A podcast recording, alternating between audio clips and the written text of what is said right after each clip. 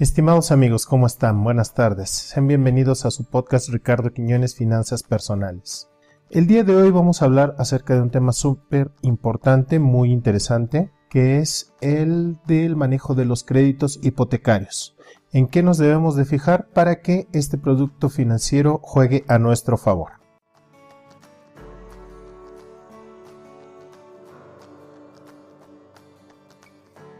Bueno, déjenme comentarles algo. Eh, sabemos que la gran mayoría de las personas tiene como uno de sus principales anhelos el obtener su casa, eh, obtener alguna propiedad. Y para ello, pues nos, bueno, tenemos que recurrir a lo que son las distintas entidades financieras para conseguir el dinero que necesitamos. En el caso de México, pues tenemos un, variado abanico de opciones de instituciones financieras que pueden ser los bancos, hay otras que se llaman sofoles y lo que es el instituto también, el Instituto eh, de Vivienda, mejor conocido como Infonavit. Ahora bien, dado que este es uno de los anhelos más grandes de la generalidad de las personas, muchas veces nos dejamos llevar por eh, la emoción y no nos fijamos en los puntos más importantes que se requieren analizar con mucha calma para que eh, estemos haciendo un buen, un buen negocio. lo primero que tenemos que fijarnos amigos es lo que es la tasa de interés. La tasa de interés a la cual vamos a manejar nuestra hipoteca. Y hay otro, hay otro concepto financiero muy importante llamado el costo anual total. De hecho, este último es de mayor importancia aún que la tasa de interés. ¿Por qué? Porque el costo anual total involucra lo que son eh, todos los costos derivados de el crédito. Una comisión por apertura, el, el pago de primas de seguros que son obligatorias. En ocasiones hay penalidades por pago tardío, penalizaciones eh, diversas. Todo esto combinado va a hacer que el costo de nuestra hipoteca se eleve. Tanto el costo anual total como la tasa de interés están expresadas en forma porcentual. Entonces, tenemos que fijarnos siempre en este, en este apartado. Dependiendo del país en el que nos encontremos, las tasas, tanto de interés como de costo anual total, van a ser diferentes.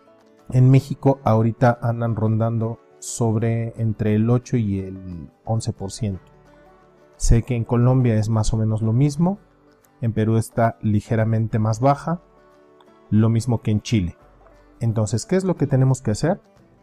Debemos eh, buscar un comparativo, buscamos en nuestro buscador de, internet, buscamos un comparativo de hipotecas para nuestro país y ahí podemos tener una buena referencia de cuáles son las entidades financieras que nos ofrecen las mejores alternativas.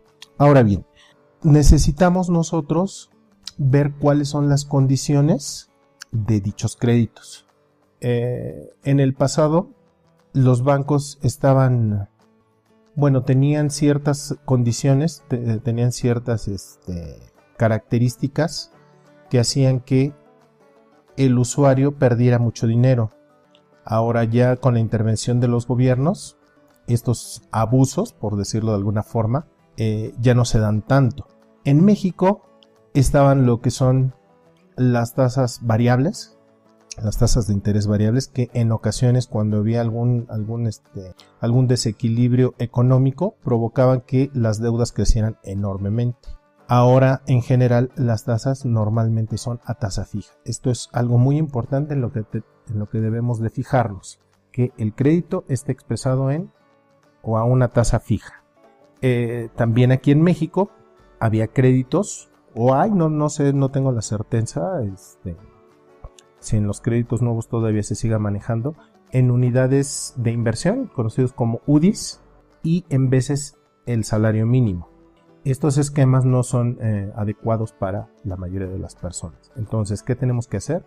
En el caso de México, pedir que el crédito esté expresado en la moneda corriente. Es decir, en el caso de México, pesos. Si estuviéramos hablando en, este, no sé, del Perú, podría ser en pesos o podría ser en dólares. Preferentemente sería en, soles o en dólares. No sé eh, exactamente cómo está la, política monetaria. tengo entendido que todos los créditos son en, dólares para este país. Entonces, esto es muy, muy importante. Las comisiones por apertura, en el caso de México, nunca deben de exceder el 2% y en el caso de los gastos notariales no deberían de exceder el 6%. Entonces, muy importante fijarnos en esto y reitero, estos dos rublos principalmente, así como las primas por seguros obligatorios, se van a ver reflejados en el costo anual total. Este costo anual total no debería de superar el 15% para considerar que eh, estamos haciendo un bueno, estamos haciendo una buena elección de hipoteca. Algo también que es muy frecuente y que juega en contra de la persona que está adquiriendo este compromiso financiero es el buscar que la mensualidad sea baja. ¿Qué es lo que ocurre? Que si nosotros reducimos nuestra mensualidad, el tiempo que vamos a tener eh, el compromiso se va a alargar.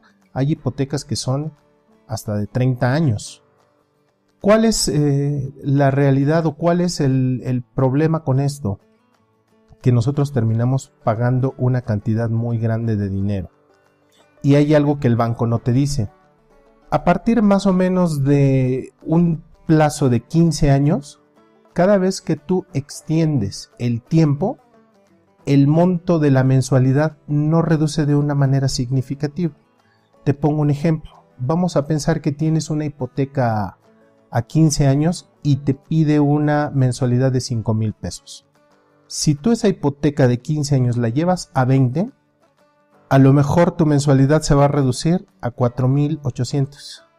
Y si la extendieras a 30 años, terminarías pagando 4.600 pesos. Es decir, no es proporcional este, la reducción de la, de la mensualidad conforme aumenta el, plazo. ¿sí?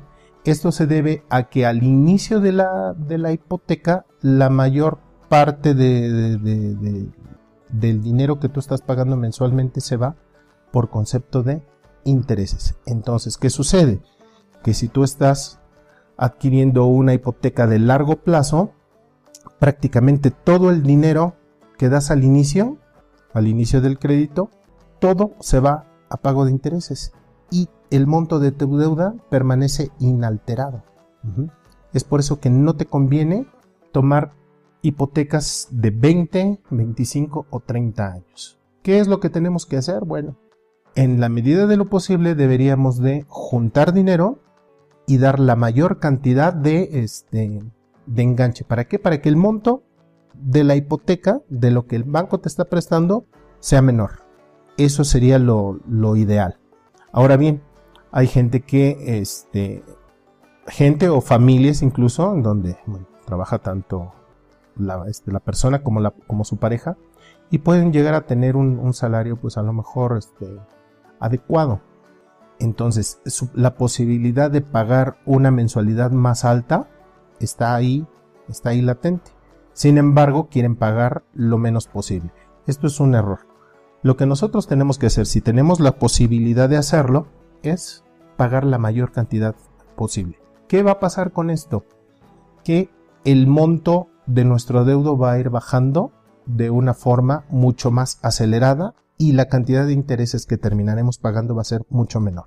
Para eso también debemos de fijarnos, creo también que ya es por default en todos los créditos hipotecarios, en que no hay penalizaciones por pagos adelantados. Es decir, estamos haciendo o el pago de intereses se hace sobre saldos insolutos, es decir, por el dinero que debemos. Si nosotros estamos metiéndole más dinero de lo que está pactado en la mensualidad, bueno, ese dinero excedente va directamente a capital, por lo cual los intereses generados por la deuda, la deuda va siendo menor, entonces el, el monto de intereses generados también va a ser menor es muy importante checar esta parte. Que no haya penalizaciones por pagos adelantados. Algo, algo que se me estaba pasando. Cuando ustedes vayan a, pactar una, una, hipoteca, estén eh, haciendo la evaluación, o incluso si ya van a tomar una decisión, pidan una hoja de amortización. ¿Qué cosa es esto? Es un documento en donde viene todas y cada una de las mensualidades de su crédito.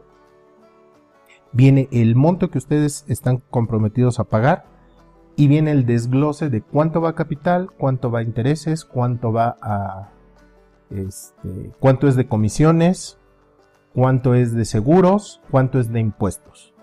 Y de esa manera les aparece todas las mensualidades, cuánto está yendo a cada rubro y cuánto es el adeudo que tienen ustedes en cada uno de los periodos.